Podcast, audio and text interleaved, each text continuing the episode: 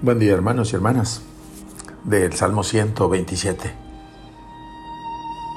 Nos toca orar con este salmo pensando en los que amamos, orando por su felicidad, pidiendo que ellos y nosotros con ellos aprendamos a amar.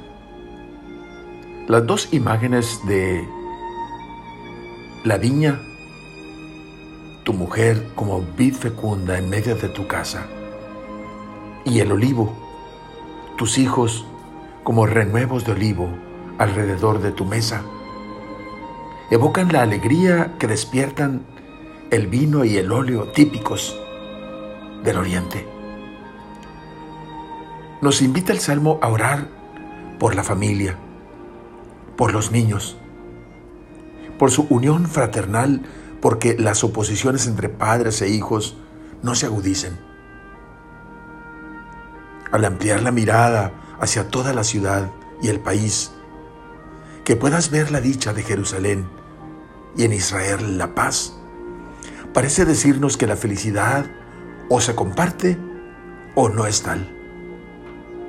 Ningún hombre, ninguna mujer, ninguna familia, ni grupo particular construye su felicidad en contra de la felicidad de los demás.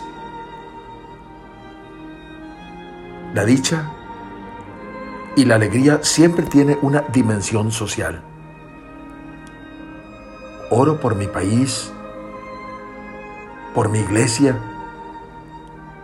por mi comunidad, por la ciudad en que vivo al orar por mi familia. Por otro lado, hermanos, a veces tendemos a pensar en Dios solo cuando algo va mal, como si fuera el motor auxiliar de nuestras incapacidades. Hay que descubrir la alabanza y la oración festiva de los que se alegran cuando va bien su vida y saben decir, Gracias. Jesús también nos prometió la felicidad. Felices aquellos que escuchan la palabra de Dios y la ponen en práctica. Oremos. Oh Señor, gracias por las bendiciones y momentos felices que nos permites disfrutar en las pequeñas cosas de la vida. Gracias por nuestra ciudad. Gracias por nuestra familia. Gracias Señor por la dicha de sentarnos juntos en la mesa y poder disfrutar de la alegría del hogar. Gracias Señor porque es un anuncio y un pregustar de tu banquete en el cielo.